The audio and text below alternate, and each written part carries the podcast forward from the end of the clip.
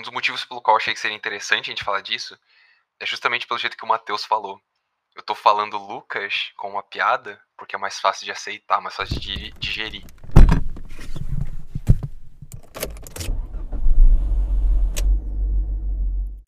Travessia Segunda, Papo Reto, Desvios Sinuosos. Eu escolhi esse, esse tema, assim, porque é uma, uma aflição que eu tenho muito, que é uma das aflições que me levou a, a começar o Anonimatos Manifestos, que é justamente, eu acho que a gente tem muita dificuldade hoje em dia de conseguir espaço ou o benefício da dúvida para falar sério sobre alguma coisa. E sobre isso tem vários, assim, campos semânticos que a gente vai puxar hoje, mas até a ideia do anonimato, para mim, parte do princípio de que se você tá falando sério e tá com a sua foto ali e tem um perfil e diz me siga, eh, e vai, sei lá, criar uma toda uma persona ao redor disso, acho que você tá usando o assunto para fazer, sei lá, propaganda de você ou qualquer coisa assim, e às vezes as pessoas vão vão tomar tudo que você tá falando como mais uma coisa que você tá falando, e ao invés da da ideia em si. Que pra gente aqui o importante não é ficar famoso, mas é chegar em algum lugar. E fazendo essas travessias por temas talvez não tão lucrativos, de um ponto de vista de polêmica ou de qualquer outra coisa do tipo. Então, eu vou puxar um primeiro um primeiro campo semântico aqui, que é bastante importante para mim, que é a questão da da fantasia e talvez, assim, da da infantilização eh, do público, assim, das pessoas no geral que que participam da discussão. E eu eu não tô dizendo que, por exemplo, o Nerdologia seria um canal ruim para isso, porque a ideia ali é divulgar a ciência de uma maneira que seja, eh, palatável, por exemplo, para adolescentes, mas o problema eu acho que é quando quando a pessoa já já tem, sei lá, graduação, tá formada ou já tá séria, ela já tem, assim, edu eh, educação não, inteligência emocional para para discutir uns assuntos com mais profundidade, e ela continuou optando por pelo entretenimento sempre. Não tô dizendo que haja problema em se entreter, mas é é preciso às vezes falar você não precisa estar sempre se divertindo. A vida não é só diversão. E aí eu acho que gera uma uma polarização, né, esse público infantilizado, e tem o público que percebeu isso, mas vai para um outro extremo, que é o extremo da lacração completa. As pessoas estão eh, ela nunca pode falar nada que seja divertido, e se alguma coisa é meramente engraçada e ela passa por um tema que é delicado, isso automaticamente é problematizado de uma maneira completamente radical, assim. E aí gera essas polarizações e gera todo um a área cinza que tinha no meio no meio ali, ela fica eclipsada entre as pessoas que estão falando certo, as pessoas que estão falando errado, e ninguém tá errado, mas ao mesmo tempo ninguém discute nada. Que é, em suma, assim, a questão da polarização até que acontece no espectro de discussão política e por aí vai. E queria saber a opinião aqui dos meus dos meus colegas, porque isso me aflige bastante e mas eu basicamente não saio de casa, ainda mais agora, mas eu trabalho em casa, então para eles que têm outras vivências em outros em outras áreas, né, do conhecimento, eu queria saber como é que isso essa percepção se dá para eles. É, eu achei interessante que você finalizou ali falando sobre como você trabalha de casa e você tem essa percepção. Eu vi que você levantou algumas percepções que envolvem a internet. Queria eu queria depois que você elaborasse um pouco mais sobre o que que você vê sobre assuntos sérios na internet, porque eu sou meio afastado disso. Eu nunca fui engajado em rede social, mesmo sendo de computação. Nunca fui muito engajado em rede social, eu desde que eu era moleque e jogava joguinhos online, assim, eu tinha eu tinha medo de conversar com as pessoas pela internet, eu tinha medo real, assim.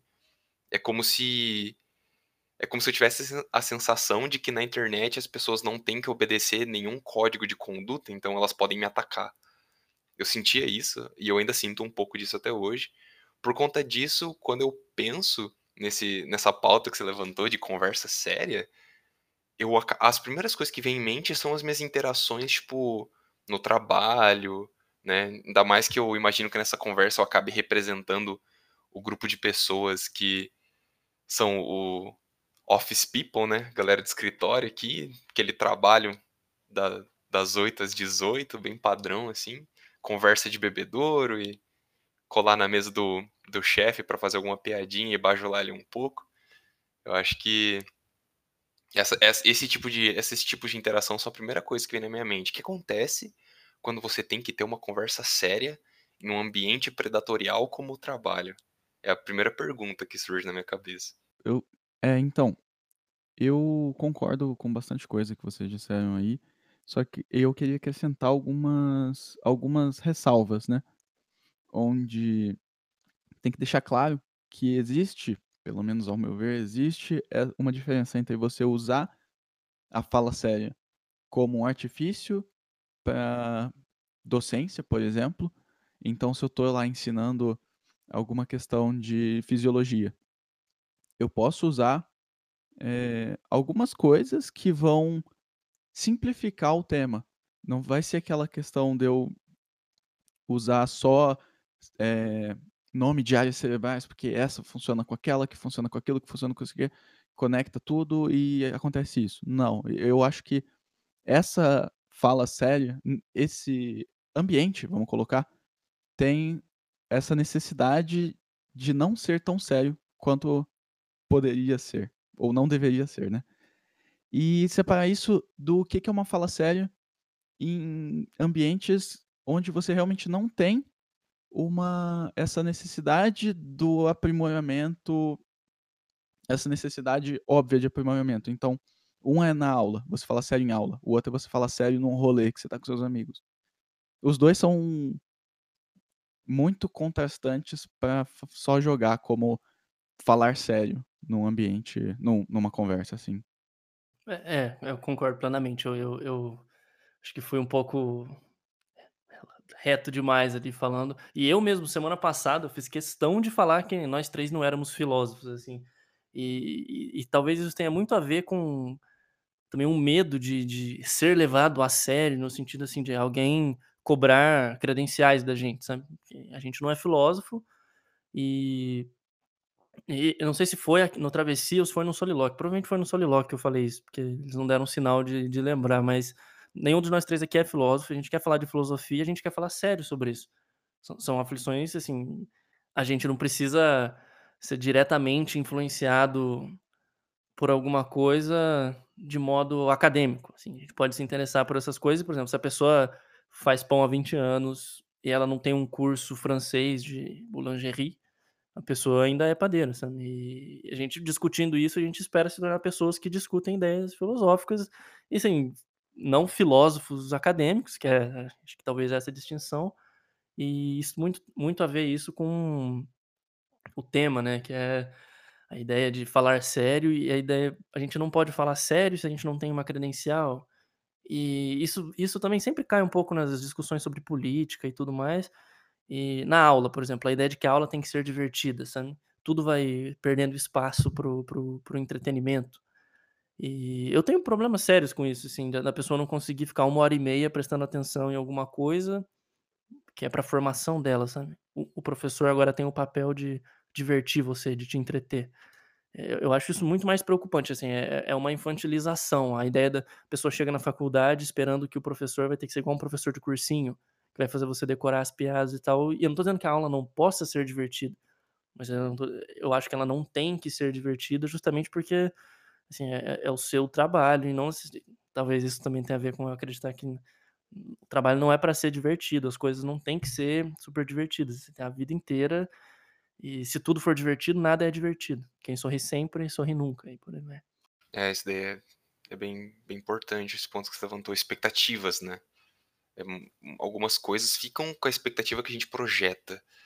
É, puxando também esse gancho, puxando para o que o Matheus falou, o contraste de você falar sério numa sala de aula e o contraste de você falar sério numa roda de amigos.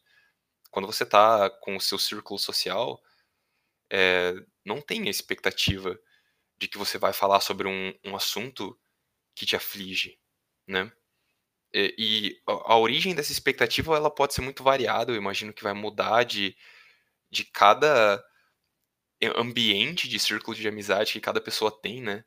Por exemplo, o, o meu irmão mais velho, ele tinha, no passado, ele tinha uns círculos sociais que eram aqueles bem, bem padrão, bem heteronormativo, assim.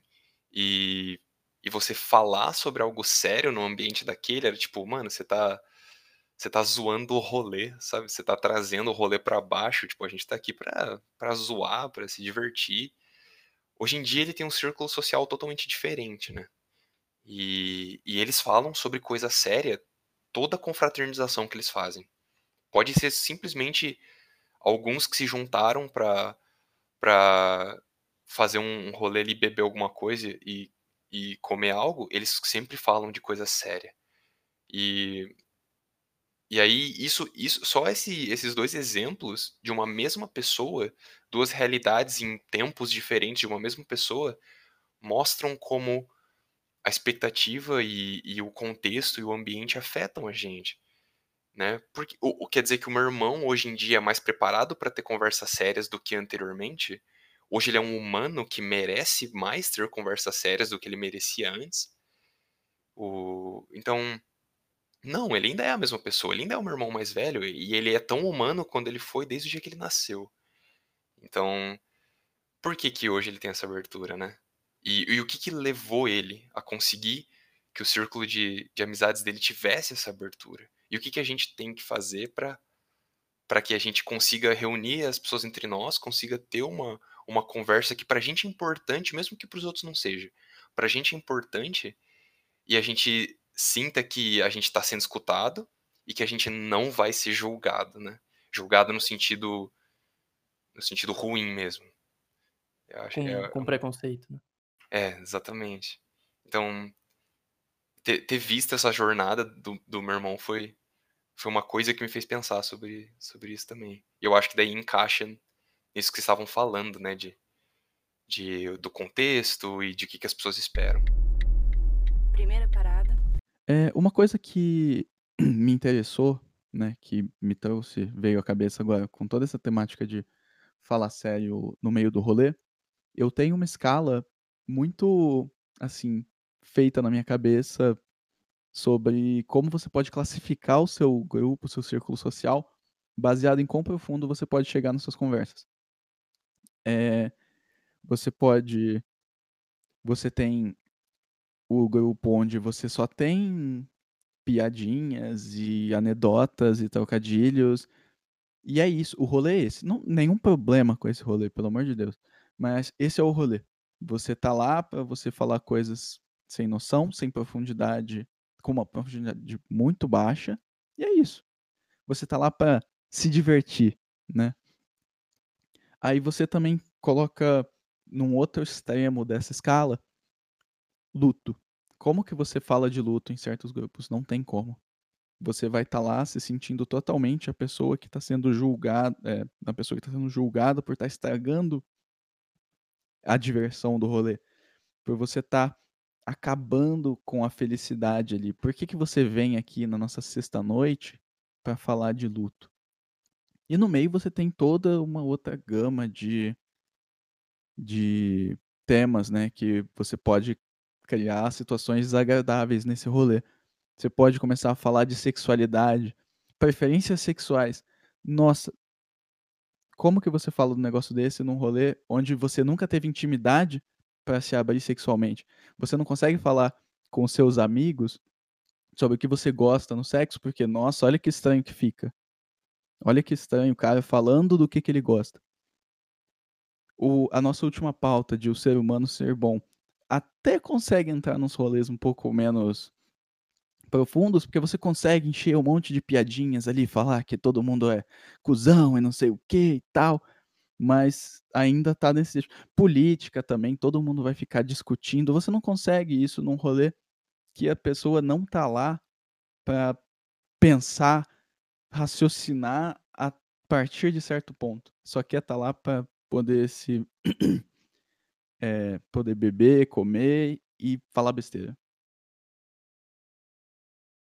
É, eu, particularmente, já tô cansado, assim, de quem só tem opinião. Porque eu, eu quero, às vezes, tipo, mudar de opinião. Eu quero saber o que, que o meu amigo, de uma pessoa que eu respeito, uma pessoa com quem eu me importo, pensa sobre essa coisa que é importante para mim. E se eu não consegue um espaço mínimo para isso, às vezes, em coisas que seriam até interessantes para a própria pessoa, né? Nem para você E porque ela não vai sentir abertura de de falar isso, assim. O fato da gente, nós 3, assim, termos, eh, elaborado todo um uma produção aqui pra fazer um um podcast e e temos tanto interesse nisso, é é uma maneira, assim, arbitrária da gente criar um espaço pra sanar essa deficiência, assim, das nossas relações sociais. Que o grupo de amigos, assim, que a gente divide, às vezes é difícil você chegar e simplesmente falar: "Ó, cara, acho que aquilo que você falou foi" ou é a pessoa é é excomungada, excomunicado, né, igual o o John Wick e alguns papos aí, ou a pessoa simplesmente finge que nada aconteceu e tudo continua, sabe. Porque o assunto é inalcançável. E a ideia da gente estar aqui pra se divertir é isso, tipo, amigo serve pra quê? É pra me entreter, a gente tá se entretendo, sabe. A partir do momento que deixar de ser divertido, tá ruim. Então se você não concorda comigo, você está contra mim e e fica nisso, assim, as pessoas aceitam isso como uma regra, às vezes. E é inviável você simplesmente falar assim: "Poxa, cara, mas olha, a sua situação é essa, aquela". Eh, é sempre ou uma agressão direta, porque, ah, a pessoa é minha amiga, então eu posso agredir, assim, a gente agride os mais próximos, né. Ou simplesmente indiferença total. Você parte do princípio que você sabe muito sobre aquela pessoa e desconsidera que você pode estar, assim, ignorante de algum aspecto da vida dela. Você simplesmente parte do princípio: "Eu conheço essa pessoa há 15 anos e ela disse isso porque ela é tosca", e acabou, sabe, você resolve as coisas assim. E aí você fica sem espaço pra falar de de qualquer coisa, assim, que te interessa. Por exemplo, por muito tempo, nesse mesmo grupo de amigos, assim, as minhas coisas, meus textos, o que eu faço da vida, eu tinha vergonha de falar que eu escrevia. Eh, quando eu fui fazer letras, porque tinha que fazer alguma faculdade, sair do direito era meio assim, uma maneira de de tentar me proteger o tempo todo, sabe. Porque se a pessoa faz engenharia, socialmente falando, ela é muito mais inteligente com você, porque matemática é muito mais importante do que o ABC. E aí fica essa questão de, por exemplo, às vezes eu quero falar sobre sobre filme, eu sempre uso esse exemplo, um livro, alguma coisa, e vai soar pedante, porque a pessoa tá encontrando filosofia só no anime. Eu não tô dizendo que o anime não vai ter filosofia, mas é que, assim, se você tá a vida inteira só assistindo shonen, né, que é o anime de garotos, que é o poder da amizade, vamos dar soco na cara, eh, você tem que que entender que, assim, esse produto, eh, essa narrativa, é construída presumindo um uma inteligência emocional, assim, que é bem rudimentar, de um adolescente. Então você não vai encontrar discussões muito sérias no Dragon Ball Z, sabe. E e às vezes a discussão vem, tipo, ela vem em pauta, mas ela não vem discutida. E eu acho que pensar isso, que tipo de de "entretenimento", entre aspas, você consome pra poxa, eh, a série que fez bastante o filme, né, que fez bastante sucesso esses esses tempos, o o Poço, traz em em pauta, assim, de uma maneira bem agressiva, a questão do de cima pra baixo, da comida, capitalismo. E as pessoas foram de cara, porque eles conseguiram casar, só que assim, a a talvez até apelando para o para o visual, que é um um uma mídia do cinema, que eu achei fantástica a solução deles, pra isso, e fizeram um final ali aberto o suficiente. Então eles conseguiram li literalmente levar as pessoas a assistir um filme e levar as pessoas a uma pauta, num momento de pandemia ainda, que era incômoda, extremamente necessária. Então esse filme veio de cima pra baixo mesmo, foi foi muito bom o que tem acontecido. Só que eu fico pensando assim, como você você não agora vai ter um monte de gente tentando fazer um monte de simulação, tipo Hunger Games, assim, e ficar repetindo isso, repetindo isso, repetindo isso, porque ao mesmo tempo que tem que falar de capitalismo, tem que ter alguém atirando arco e flecha, sabe. E isso pra mim é é um problema justamente atrelado à questão das narrativas que a gente consome e é dessa infantilização que a gente vê, porque o oposto disso é a pessoa que só vai ver documentários sobre o assassinato na guerra da Coreia, sabe. E e aí a vida da pessoa vai ficar vidrada no na dor e no sofrimento e a arte às vezes até perde valor, assim, se ela não for uma coisa completamente combativa. E acho que o meio termo se perdeu e até peço desculpa estar falando tanto batendo tanto nessa tecla aqui. Não, imagina, é um é ponto importante. Eh, o o que você o que você fala, eu interpreto como a gente tá perdendo a capacidade de engolir pílulas amargas. Eu eu falo isso com essa essa propriedade agora, porque é o jeito que eu ainda enxergo que eu sou. Eh, um um filme um filme traz uma take séria ali, eu preciso fazer esforço ativo para digerir o que o filme está me apresentando se ele não tiver algo que deixa um pouco mais casual. A, a casualidade deixa as coisas muito mais fáceis de você absorver a custo de você talvez tirar um pouco do impacto que ela causa. Em alguns casos, você tira muito do impacto que ela causa, né? E, e eu, eu fui assim minha vida inteira. Eu, eu sou bem aberto quando eu falo sobre minha casualidade de consumir material. Eu, eu sempre li livros fáceis de ler, eu sempre vi filmes fáceis de ver, eu sempre escutei músicas fáceis de escutar. É, eu lembro a minha primeira experiência ao escutar bandas de rock progressivo. A minha reação inicial foi tipo: Oi? Oito minutos de música? Que que é isso? Fui escutar tu. Doze minutos de música? Que que é isso? E aí não era fácil de, de absorver. E isso era uma barreira para mim. E aí isso, isso traduz para situações de, de, de assunto sério. Eu vou conversar com os meus amigos, o meu amigo se abre para mim. Por muito tempo eu era aquela pessoa que ficava num momento de estranheza. Tipo, por que, que ele tá se abrindo para mim? O que, que tá acontecendo? Eu fiz alguma coisa? E aí, quando menos percebia, a pessoa tava tendo dificuldade de continuar a abertura dela porque eu não tava respondendo, eu não tava escutando ela. Eu tava muito preocupado tentando entender por que, que ela tava fazendo aquilo. Eu, eu sempre fui essa pessoa, ainda sou um pouco. Inclusive, isso me leva a um outro ponto. Que daí eu, eu vou fazer uma pergunta. É, que é que eu quero ver se vocês se relacionam com isso. Depois, depois no final, fazer perguntas se se relacionam. Ao longo da minha vida, eu não sabia de, é, descarregar minha carga emocional com homens, outros homens. Eu precisava de amizades femininas, ou até mesmo, em alguns casos, né, um relacionamento romântico com uma menina, para que eu pudesse desabafar, para que eu pudesse descarregar toda a carga emocional que eu tinha. Eu, eu, não, eu simplesmente não concebia na, na, minha mente eu chegar num amigo homem meu e falar assim, cara, eu, eu tô com vontade de chorar, eu tô sofrendo. Isso para mim era algo alienígena. Eu queria ver se vocês já se se vocês se relacionam com isso. Totalmente, cara. É uma coisa que eu também sempre reparei. Eu tenho meu vocês no meu círculo de amigos os amigos mais próximos que eu tenho, os amigos que sabem muita coisa de mim, que a gente já viveu bastante coisa.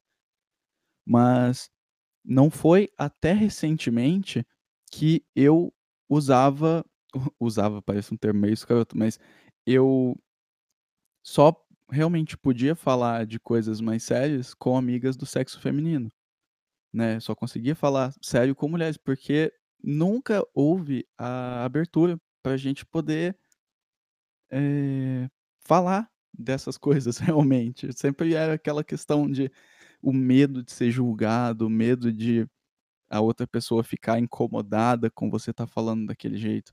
Então, mesmo que às vezes algumas amizades femininas não eram é, mais profundas, não, so, não eram mais marcantes para mim, peço desculpa a todos, do, do que como nós somos, é, elas sabiam coisas que vocês não tinham nem ideia, sabe? Que porque não existia a possibilidade de eu me abrir naquele momento. Hoje em dia, é uma coisa até que eu queria muito falar aqui. É... Eu moro em São Paulo, né? Você já sabe, mas enfim. A questão é, eu não estou muito perto do convívio próximo de vocês, do convívio ao vivo. E uma das coisas que isso mudou foi que, o que, né, uma das coisas que foi mudada por isso foi que às vezes eu chegava em, em Londrina, eu não sabia se eu podia falar na cidade, mas é Londrina. Pode sim, pode sim. Tá ah, é, o, no, no coisa fala, né? Tá certo, desculpa. Eu chegava em Londrina e eu chegava de manhãzinha, sexta de manhã, ficava até domingo. Então eu queria estar com os meus amigos e aí chegava naquele momento onde era tipo, ah, quem tá disponível a gente faz uma coisa.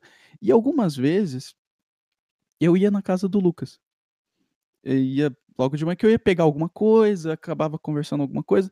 E esses momentos eram os momentos que eu gostava muito quando eu vinha para cá, porque a gente conversava de coisas que nunca iam estar no nosso círculo. Hoje o nosso círculo é bem mais aberto, mas pela questão dos números é mais difícil de, dos desses assuntos aflorarem, né? Então, a gente tinha conversas que eu ficava, cara, sabe, que da hora. Porque eu não tenho muita experiência em eh, filosofia, num sentido mais acadêmico, né? Eu não leio textos. Eu assisto alguns vídeos dos filósofos, né? Entrevistas, afins, vejo, leio sobre o que eles falavam, mas eu não sou aquela pessoa que vai pegar o, o livro e vai ler na, na mais pura espontânea vontade. Enfim, por mais que eu goste. E foi ali que eu comecei a gostar de bastante coisa que eu não tinha ideia que eu gostava. Sabe? Eu pegava e falava, porra, esse negócio é massa. Eu ficava concordando com ele falando umas paradas que eu falava, caramba, que da hora.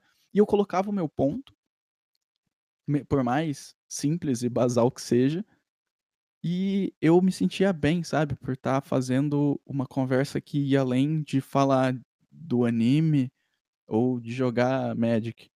Então, sabe, era muito legal. É muito legal, né? É, é, ainda bem que você falou primeiro, porque, assim, primeiro que a gente tá completamente falando de masculinidades aqui, né? Que, assim, pra muitas mulheres, às vezes é difícil falar de alguma coisa uh, leve, muitos casos, né? Porque é sempre sério, é muito problema, é muita opressão, violência em casa, então uh, acaba que vira um padrão, né? E até quando são matriarcados e por aí, por aí vai, problemas são discutidos. E com a gente não, né? E, e, o meu, o meu, a questão, ainda bem que o Matheus já falou, eu sempre fui o cara sensível, assim, sempre fui o cara que, tipo, ah, escrevia poesia, eu li um negócio, aí eu falava, fazia um piada, não sei o quê. E, e aí eu fiz um, um solilóquio lá também, que um, um cara, um ex-amigo meu, né, sempre tipo, ele lia, gostava, nossa, que poema bom, cara, você ainda vai se descobrir viado. E era isso, tipo, ele não conseguia falar, poxa, que da hora, eu também me sinto assim, ou não sei o quê. E, e era isso, assim, e, e cresci ouvindo isso. Então chegava um momento que era tipo, cara, não quero mais falar nada, sabe? Eu só vou ficar tendo que ouvir isso e, tipo, todo mundo vai só fazer uma piada e não sei o quê. E até eu anotei aqui que, assim, eu e o Matheus conversando sério sobre algumas coisas, assim, e sem medo de falar, tipo, pô, tô me sentindo assim, tô me sentindo assado, nós abrimos a rodinha para, para discussões mais sérias. E, e é justamente isso, assim, que até quando você vai falar de alguma coisa séria, a gente está acostumado, assim, é uma, é uma defesa, fazer uma piadinha, fazer. E, e, eu entendo, assim, que a maior parte do público de podcasts e de, na internet, é, no Brasil, por enquanto, ainda seja masculina, tá mudando, mas ainda seja masculina, e entendo que as pessoas queiram a experiência da conversa de bar. Especialmente quando essa conversa de bar, assim, são pessoas mais velhas e e falando, brincando sobre isso, sobre aquilo, e eu quero, pô, só quero me divertir e tomar aquela pílulazinha de entretenimento antes de chegar no trabalho. Mas chega uma hora que isso não é suficiente, assim, e você não... Uma das coisas que, que eu admiro, eu sou completamente avesso a, a preceitos religiosos e religião como si, mas eu admiro muito quem é religioso, de verdade até que para mim uma das melhores bandas brasileiras, assim, é, tá pau a pau com Scalene, eu acho que eu diria, é Oficina G3. Eles fazem música séria, assim, e o espaço da, da igreja, o espaço do, do grupo religioso, das pessoas que têm grupos religiosos, é, elas se permitem falar coisas sérias, sabe? Porque, enfim, elas acreditam que existe algo maior do que elas ali. E acho que pra gente acaba perdendo um pouco quando a gente, assim, pessoas mais mundanas, né, que não estão ligadas à super espiritualidade e tudo mais, a questão séria acaba perdendo espaço porque assim, você é muito importante para você e o que você acredita é muito importante, você cresce ouvindo que você é especial. E às vezes se a pessoa falou uma coisa da qual você discorda, você simplesmente vai desvalidar o que ela pensa, porque você não respeita às vezes o currículo de letras dela ou é, a pessoa é tal tipo de engenheiro é, ou tal tipo de artista, qualquer coisa assim. Ela fez faculdade em tal faculdade. E as coisas vão ficando muito mais ligadas a credenciais, a, a ferramentas que você usa para justificar o seu silêncio e a sua omissão, do que se engajar na discussão mesmo, assim, com, com entrar na chuva, sair na chuva, né, para se molhar e tal. E não, ficou até fiquei bem feliz com o que o Matheus falou, porque é bom ver que pelo menos não ter desistido, não ter me fechado completamente, fez um pouco a diferença. E por isso que eu acho tanto que os podcasts podem ajudar pessoas. Às vezes você está num grupo de amigos, você vê isso acontecendo e você não sente que você consegue que você consegue chegar no seu amigo. Aí você manda o podcast para ele, talvez, e ele ouve e fala: "Hum, eu também interessante. Por que você mandou isso?". A pessoa pelo menos vai pensar em alguma coisa. E eu acho que se a gente estivesse fazendo, eh, vlogs de piada no mercado, tipo, vou inventar vou inventar críticas sociais com pacotes de biscoito. Até poderia ser legal, podia trazer alguns temas em pauta, mas é diferente de você, assim, se permitir a vulnerabilidade, assim, sabe, se deixar vulnerável para discutir um assunto. E e é isso que falta, assim, eh, aceitar que ser homem também não é você ser invulnerável, você ser o super-homem, você ser a prova de balas. Você vai sofrer, você vai chorar e o luto acontece, as pessoas morrem você vai sofrer. E você não necessariamente precisa aí também fica a questão, a gente só vai falar de coisas sérias com mulheres, sabe. E não sei, eu gostei bastante dessa colocação, Matheus, mas se você quer complementar, pode falar, perdão. É é do mesmo jeito que isso te deixou feliz, tem uma coisa que me deixa muito triste, que é saber que sempre existiu isso e nós, como um grupo, não te demos abertura para isso, sabe. Porque parando quando isso eu já já tinha pensado antes. Quando eu parava e olhava para o que como nós éramos no passado, eu via que todo mundo ali conseguia eh, mostrar o que que o que para que lado estava indo, sabe. Você via aqueles que gostavam mais de matemática, aqueles que gostavam mais das biológicas não sei o quê.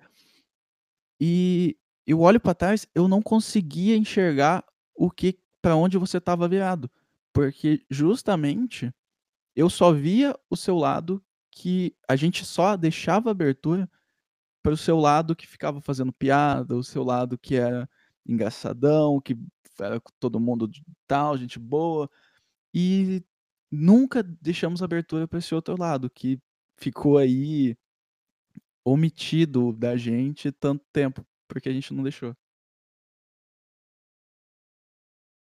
Complementa aí, Lucas. Tá tá falando de Réplica. você, mano. Não, tô aqui agora, tô feliz. É, perseverança. Não, mas mas, assim, é bom ver que que chegou uma hora que que, assim, até porque eu eu comecei a namorar um pouco mais cedo, e meus pais separaram, eu meio que morava sozinho. Então, assim, pra mim tinha coisas que eu sabia que eu não ia ter como falar com de alguma coisa, assim, mais séria com um adolescente que a preocupação dele é é passar no vestibular, em tal curso e tirar uma nota maior que o fulano, ou ficar com a menininha X, ou ou coisa assim, sabe, tipo: "Ah, quero ir beber em tal lugar e tal". E e assim, eu não sentia esse espaço, porque esse espaço não existia mesmo. E às vezes as pessoas, elas não tinham nem por que saber isso, assim.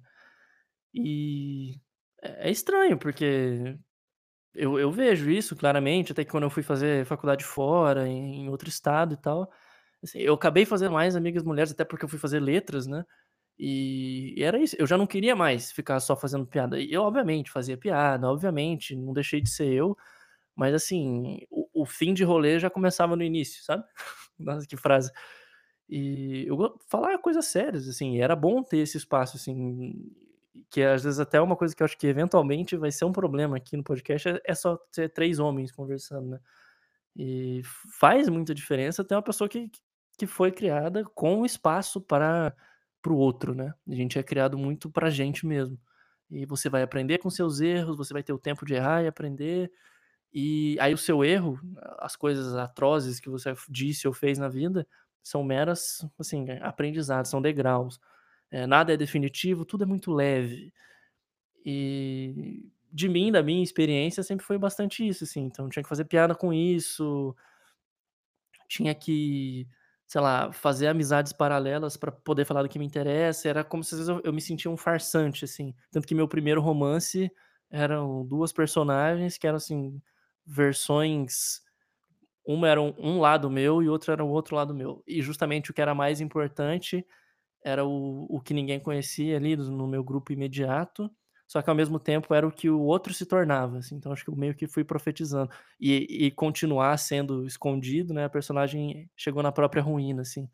E eu acho que é isso, assim, eu gosto da da ideia de privacidade e tal, e assim, ninguém aqui é completamente anônimo, sabe. Acho que todas as minhas contas vão estar registradas, tem lá meu nome. A ideia não é que ninguém saiba quem eu sou ou qualquer coisa assim, mas é porque eu eu quero que a pessoa saiba que eu tô falando isso, porque isso é importante pra mim, não porque eu, sei lá, quero pagar de cara sensível, sabe, que é a coisa do esquerdomacho, sabe, de eu nunca fiz isso pra pegar a mulher ou qualquer coisa assim, eu eu realmente estava aflito com isso. E às vezes é difícil as pessoas entenderem que você pode ser um homem e estar aflito com alguma coisa, né. E aí é difícil o papo reto. Que é o que as pessoas tanto simulam e dizem fazer nesses reality shows que que a gente gosta de ver, né, que é tipo de férias com ex e por aí vai. Todo mundo fala assim: "Não, vou te dar o papo reto, vou falar sério, de homem pra homem", esse tipo de coisa. Que é a pessoa tentando criar aquela artificialidade de estou falando sério, mas sem se vulnerabilizar, de verdade. Uhum. Sim, eu essa colocação que você colocou, colocação que colocou, incrível. Eh, esse esse ponto é uma das coisas que eu mais pensei nessa pauta, porque aí se encaixa com o que eu mencionei lá no começo. Pra quem escutou o episódio viu lá no começo falando sobre o ambiente profissional de trabalho, e aí estava pensando tipo: "Pô, até agora o João nem falou nisso". Chegou o momento. No no ambiente de trabalho, isso que você levantou de você ter que manter essa imagem de que você tá falando sério, mas sem manter a sua vulnerabilidade, totalmente presente. Eu falo isso em ambiente de trabalho desses mais mais tradicionais, né.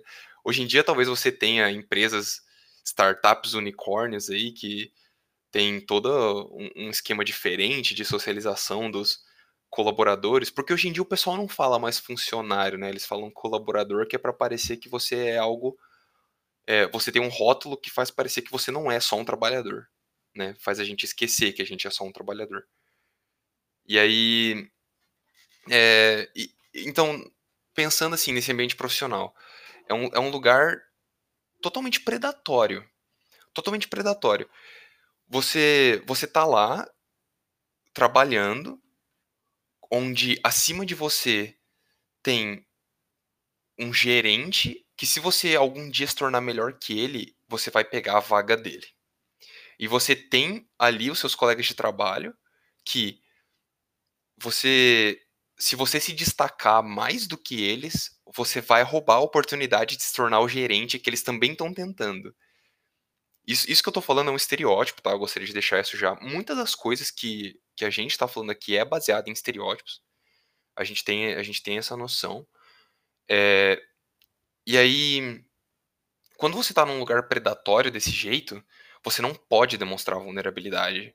Se você quer escalar, se você quer subir tô falando muitos jargões de de negócio aqui, tá me dando até um um asco falar desse jeito, mas é é algo que a realidade retrata, então vou continuar usando esses termos.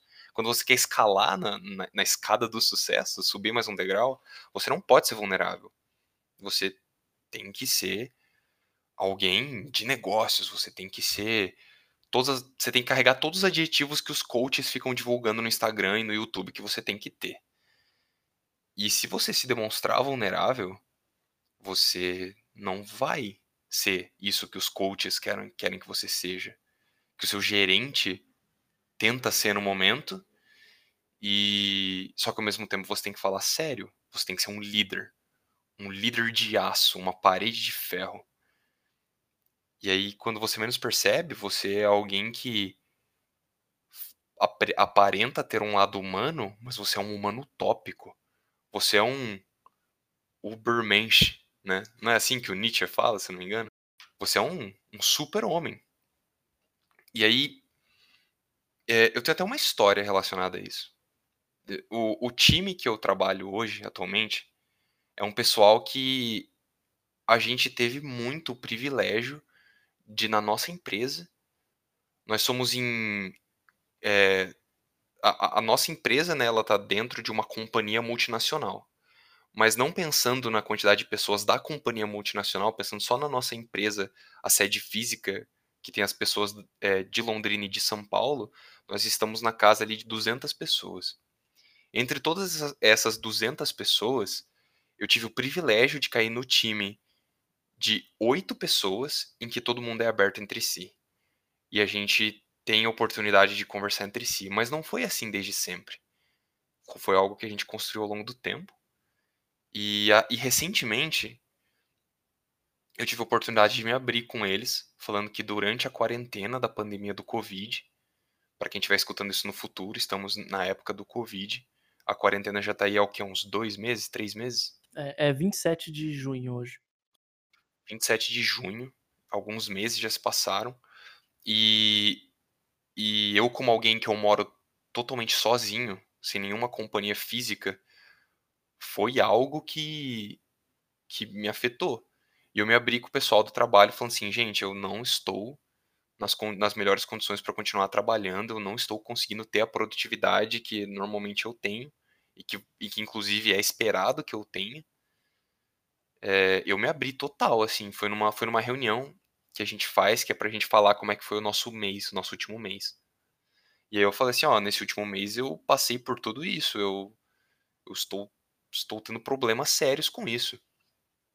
Eu falei isso lá na, na reunião e a gente ainda não era muito aberto entre si. A gente era aberto, mas não muito, não a ponto de poder falar sobre isso. A gente não tinha expectativa naquele círculo de poder chegar num nível de conversa desse. Eu falei isso, ninguém me respondeu. A reunião ficou em silêncio por alguns segundos, assim. Provavelmente as pessoas estavam. Ah, provavelmente as pessoas deviam estar falando assim, tipo, mano, a gente tá numa reunião do trabalho, por que, que o João tá falando isso? Mesmo que essa seja a reunião para falar como você se sentiu no último mês, por que, que o João tá falando isso? E aí ficou um silêncio. E aí passou para a próxima pessoa falar como é que ela estava se sentindo. Tipo, não teve nenhuma interação com o que eu falei. O que aconteceu foi que no dia seguinte, a minha colega de time, que inclusive se conecta com o que o Lucas estava falando sobre como pessoas religiosas já têm isso um pouco mais incentivado e trabalhado, ela é religiosa, ela é cristã. Ela foi a única pessoa que veio falar comigo. E ela veio falar, tipo, como é que você está se sentindo? Você está bem? Você quer falar sobre isso? E eu pude falar um pouco com ela, agradeci ela imensamente por ter sido alguém daquele ambiente específico do trabalho que eu estava precisando de ajuda, que pôde me escutar. E eu diria, inclusive, que ela ter me escutado, ela ter vindo falar comigo, foi o que me incentivou a depois eu ir falar com o Lucas. E falar assim, Lucas, eu gostaria que você compartilhasse um pouco das experiências que você tem de, de, de como você se organiza, de como você tira um tempo para você mesmo, como que você vai atrás do seu tempo de contemplação. Eu senti que eu me aproximei muito mais do Lucas quando eu tive, pude ter essa conversa com ele. E também tive a oportunidade de madrugar com o Matheus, onde a gente conversou sobre isso, sobre as nossas frustrações de se organizar e de fazer as coisas que a gente julga precisar ou querer muito fazer. E aí e aí, quando eu menos percebi, eu tinha entrado numa cascata, numa bola de neve, onde eu tinha aprendido a me abrir um pouco mais com as pessoas. E aí, quando eu menos percebi, eu tava conseguindo me abrir muito mais com, esse, com essa minha amiga do trabalho. E aí, por consequência, eu consegui me abrir com outras pessoas do trabalho, que daí elas, elas tiveram a oportunidade de se abrir comigo de volta também e falar que elas estavam em situações iguais à minha. Olha, que, olha o que aconteceu. Eu me abri na reunião tinham múltiplas pessoas que estavam passando pelos sentimentos que eu estava passando também, e ainda assim todo mundo optou por ficar em silêncio. Porque se você demonstrasse vulnerabilidade na reunião do trabalho, você estaria quebrando a expectativa do que uma reunião do trabalho deve ter. E todo mundo optou por ficar em silêncio. E depois, quando eu fui conversando com as outras pessoas, uma a uma, elas falavam como elas se relacionaram ao que eu falei. E aí, tipo, toda essa experiência, eu tô falando há muito tempo, mas eu acho que eu acho que eu, eu realmente precisava expor isso. Toda essa experiência de poder me aprofundar com as pessoas do meu trabalho e até mesmo com vocês dois foi algo assim que que eu estou sentindo ainda no, no momento presente eu ainda estou sentindo a mudança que isso causou no jeito que eu me sinto no jeito que eu percebo as coisas ao meu redor no jeito que que eu, que eu quero que as pessoas me, me percebam não no sentido de manter uma fachada, mas no sentido que eu quero que as pessoas enxerguem que eu sou um, um, um baluarte, um farol, que elas possam se ir nessa direção e poder conversar comigo sobre essas coisas. E eu acredito que o podcast, essas coisas que a gente está gravando, essas conversas que a gente está tendo, esse ambiente arbitrário que a gente criou é eu acho que vai ser mais um catalisador para poder alimentar é, esse, esse todo, toda esse, essa ideia, toda essa situação ainda mais, sabe? Enfim, eu acabei compartilhando uma tremenda de uma história. Queria, Não, queria ver qualquer adendo que vocês têm, ou qualquer coisa que vocês têm para compartilhar também de histórias de vocês.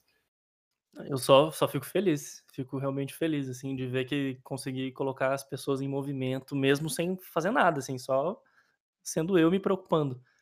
E para mim, acho que o que mais que mais marca nisso tudo é, é justamente isso, assim, a gente está aqui falando de filosofia, mas a ideia não é ser uma autoridade, mas é nenhuma referência, assim, é, ou, ou, um exemplo, é difícil às vezes colocar em palavras, mas é mostrar que existe uma maneira de sentir essas ideias, assim, sabe, e, e de compartilhar essas experiências mesmo.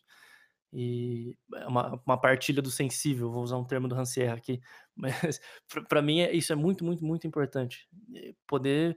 Porque todo mundo sofre e, e às vezes as pessoas simplesmente não têm vocabulário para expressar isso. E não tô nem dizendo num, num sentido lexical, tô sentindo no sentido emocional. A pessoa não entende o que ela tá sentindo. Mas isso não, não faz com que ela não sinta. E eu acho importantíssimo alguém que ouça saber assim, caramba, sabe?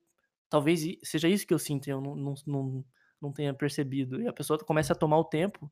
Tem até num, num, num stand-up do, do Dave Chappelle, que é até um que é meio controverso. Eu não achei controverso, mas ainda assim, ele fala que tal momento, tipo, quando houve uma controvérsia, ele, ele fez uma coisa que muitos homens americanos pretos não têm como fazer. Ele parou para pensar como ele se sentia, sabe?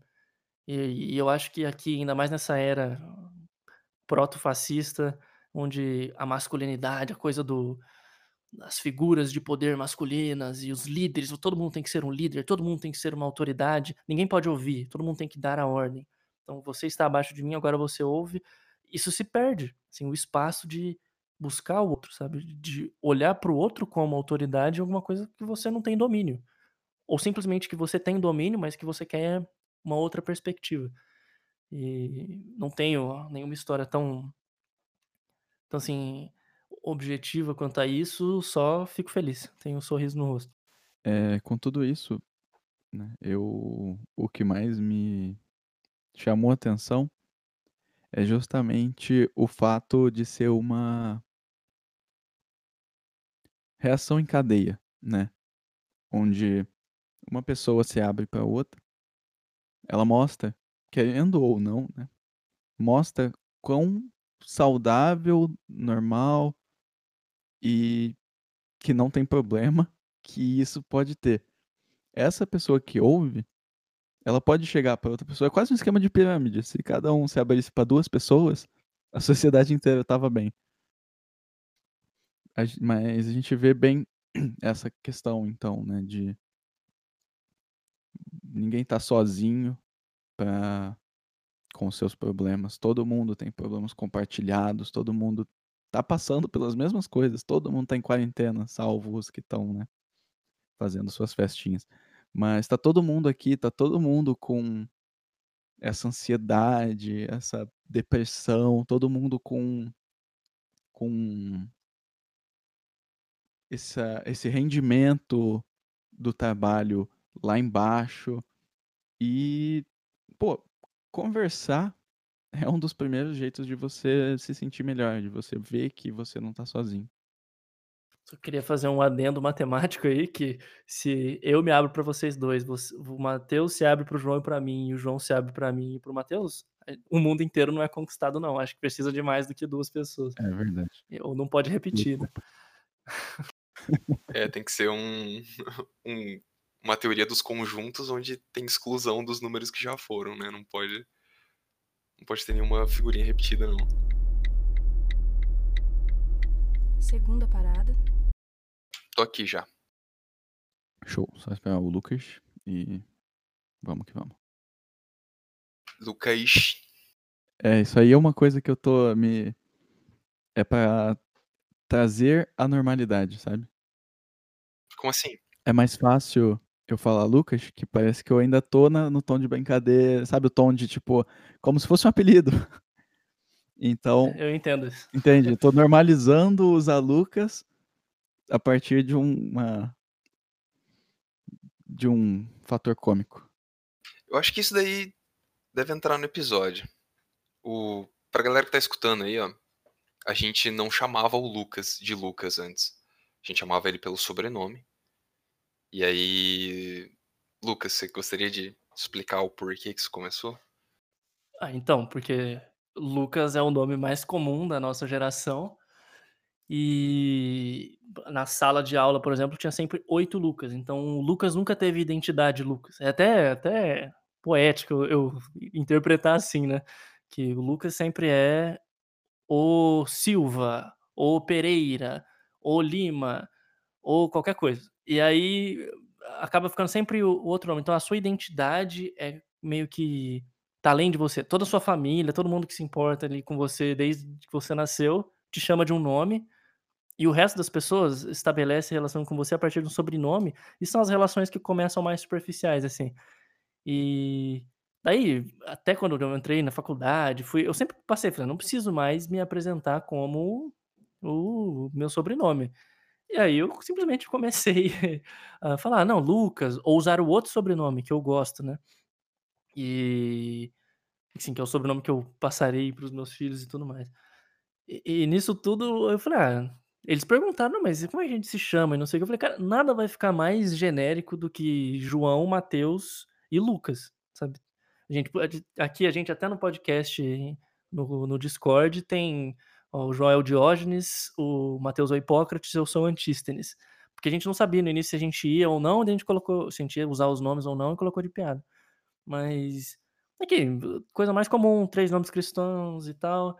E aí agora eles estão tendo dificuldade de me chamar de Lucas, porque é estranho, assim, às vezes eu estranho. E, e assim, eu prefiro, mas quando tem outros amigos perto que, que não estão. Perto não, né? Mas conectados, que não estão sabendo, né? Que tipo, eu prefiro, alguma coisa assim, é, eu fico receoso, sabe?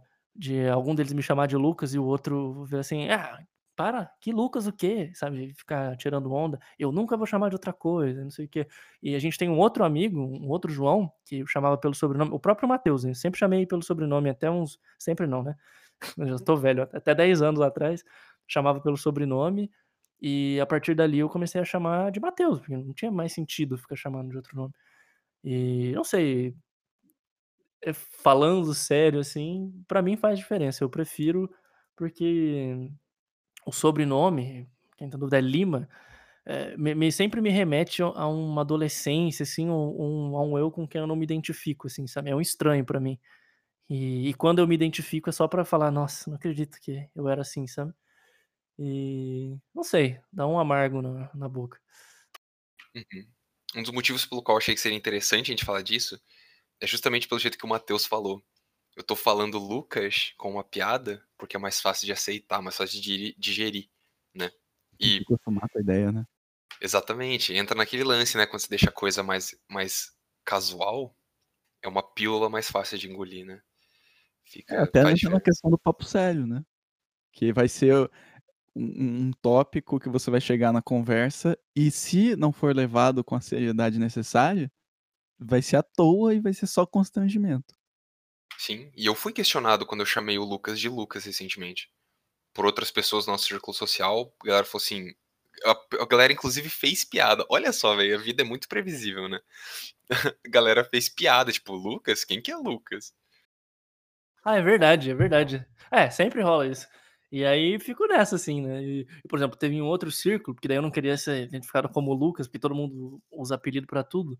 Daí, e, e não era um círculo, assim, de amigos, era um círculo, tipo, de, de jogo, assim, jogar carta. E eu me apresentei com um outro sobrenome. E aí é estranho, porque assim, eu sei da onde a pessoa me conhece a partir disso e eu sei a relação que eu tenho com a pessoa, sabe? Uma é basicamente uma relação de negócios, que é trocar carta, vender carta, e o outro é, assim, relação pessoal mesmo. E aí o Lima é uma relação quase nostálgica, sabe? É, é curioso. Uma coisa que eu reparei agora é que você, usando o Lucas, você busca tanto a sua identidade quanto o seu anonimato. Um no podcast, o outro na vida.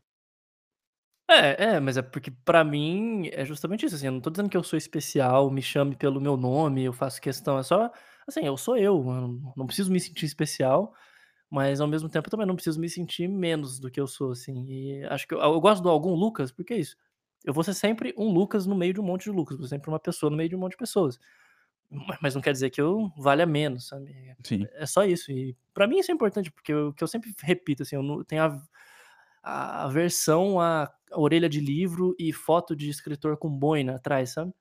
Assim, é fu é sempre você abre chega na livraria, pega os 3 livros que estão na estante, ser assim: fulano, jornalista, carioca, 30x anos, sabe. E aí, se a pessoa tá de jaqueta de couro, braço cruzado ou uma boina, olhando para o céu, sabe, querendo ser super poé você não é super poético, tipo, você você tá cagando, tipo, quando você tá cagando, se for uma foto sua cagando, você vai ser você ainda. Não é porque tá uma nossa, que exemplo esdrúxulo, mas assim, eh, não é porque a pessoa escolheu um fragmento de tempo em que você estava forçando olhar para o céu para parecer poético, é só uma foto. E e esse tipo de coisa me me irrita, assim, eh, toda essa necessidade ou vontade, né, de criar ou fabricar uma imagem, uma identidade e tal. Eh, eu gosto de algum Lucas por isso, eu eu gosto da gente usar o nosso nome comum por isso, porque, assim, o que a gente fala pra mim é especial, que assim, tá aqui falando isso, e saber que alguém vai ouvir vai pensar sobre isso e vai ver que, nossa, eles não imaginava que tal tal pessoa, desse jeito que eu imaginei pensaria isso. E pra mim faz a diferença, totalmente, assim.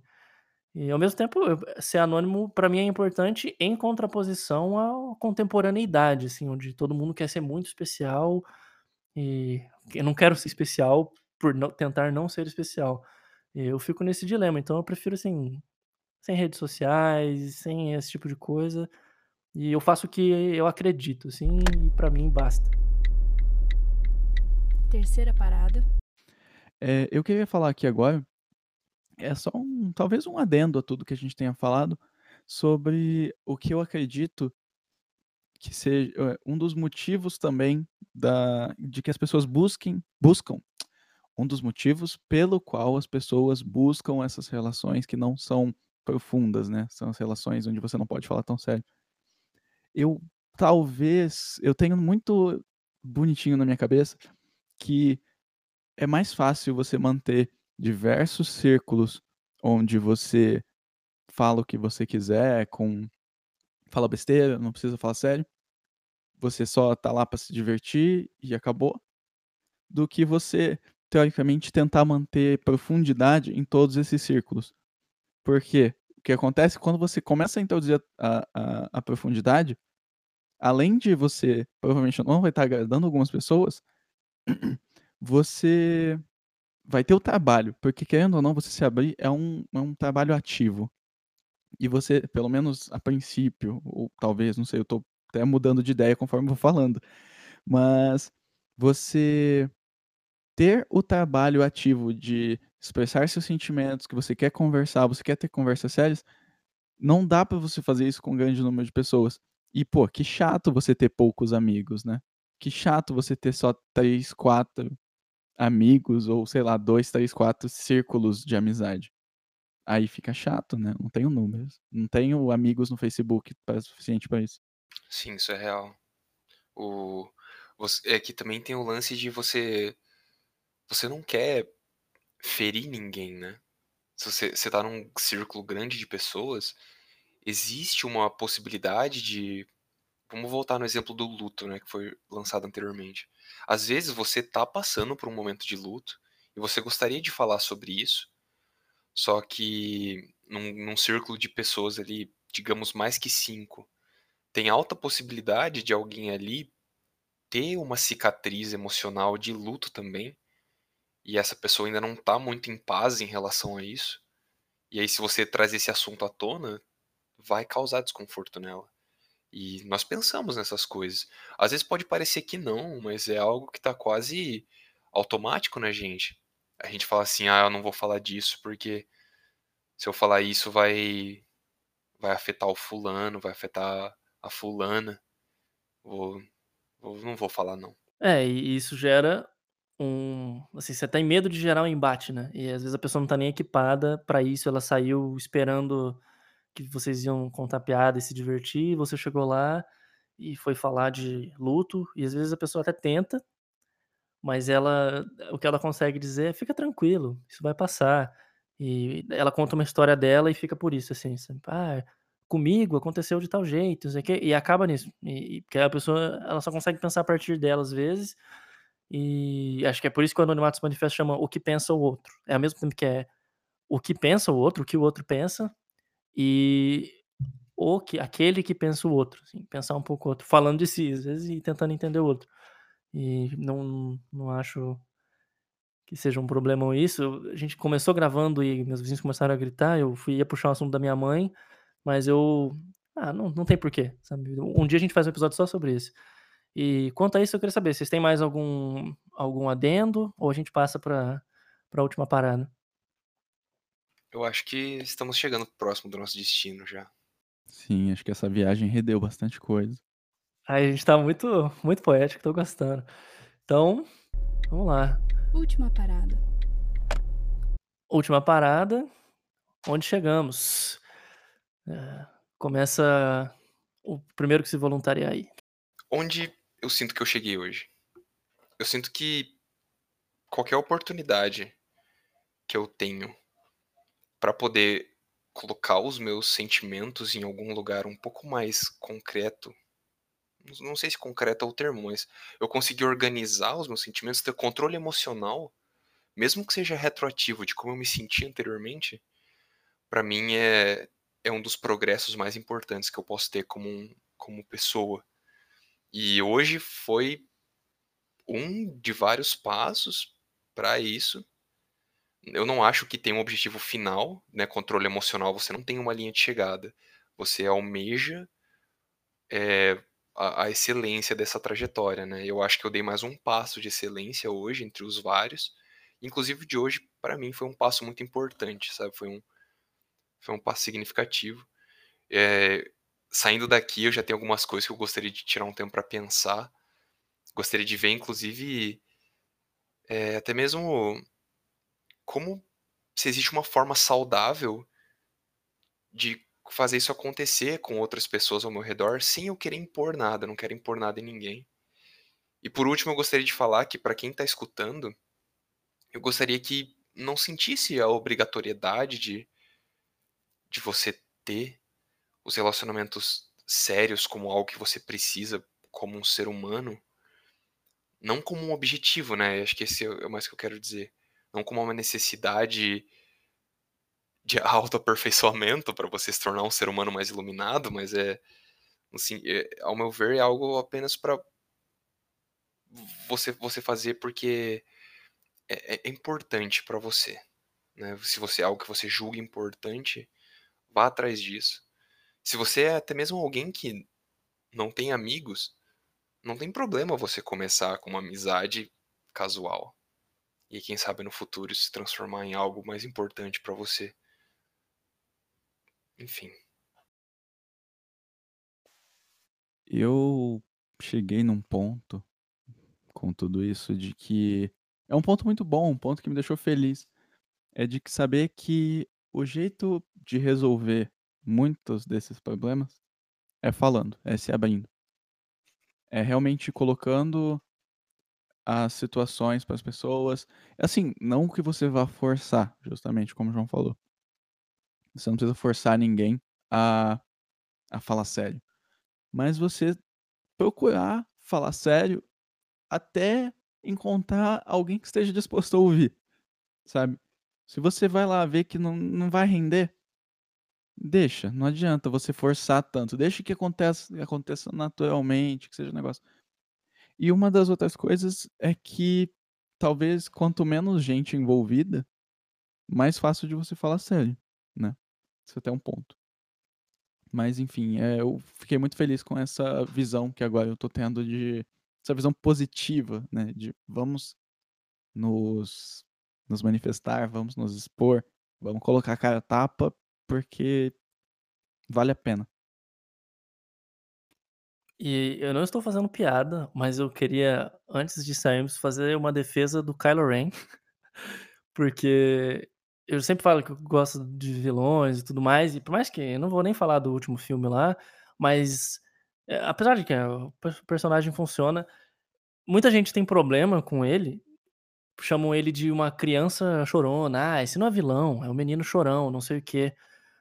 Pelos conflitos que ele apresenta. Porque ele é um vilão que apresenta conflitos. Porque ele não é uma, uma privada que anda de lá pra cá querendo dominar a galáxia, assim, aleatoriamente. Ele não é um prometido. Até que no final fizeram como que ele fosse, né?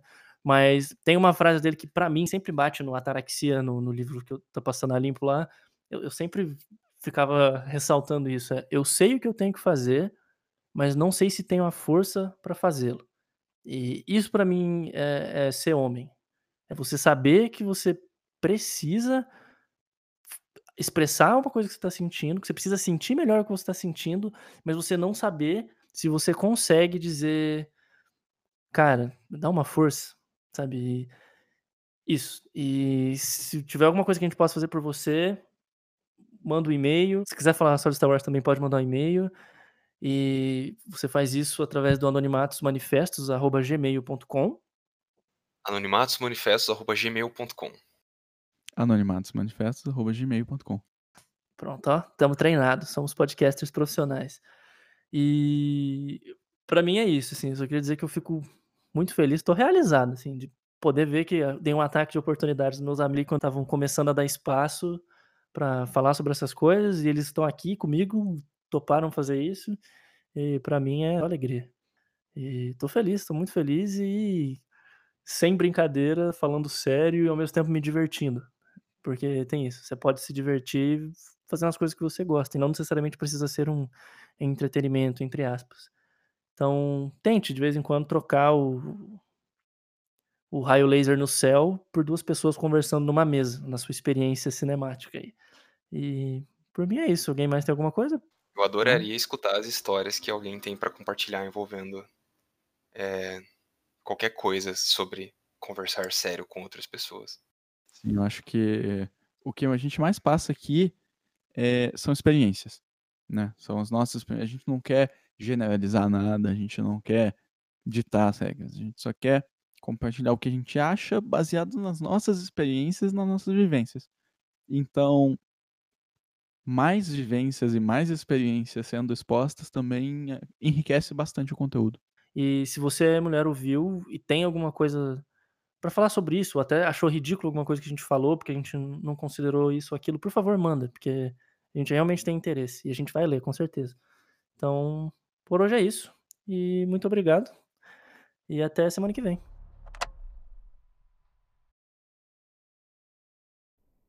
Desde há pouco tempo, o Anonimatos Manifestos mudou de plataforma.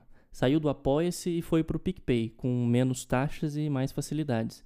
Então, se quiser ajudar mensalmente com R$ reais ou mais, basta procurar o arroba Anonimatos Manifestos no PicPay e assinar. Se quiser mandar uma vez só, também não tem problema. É só enviar para algum Lucas lá no PicPay. Sem taxas e volta e meia com cashback. As assinaturas não têm mais benefícios, porém. Fica tudo aberto a todos e basta mandar um e-mail contando sua história, sugerindo um tema, um entrevistado e por aí vai. É isso aí. Nos encontramos no próximo episódio.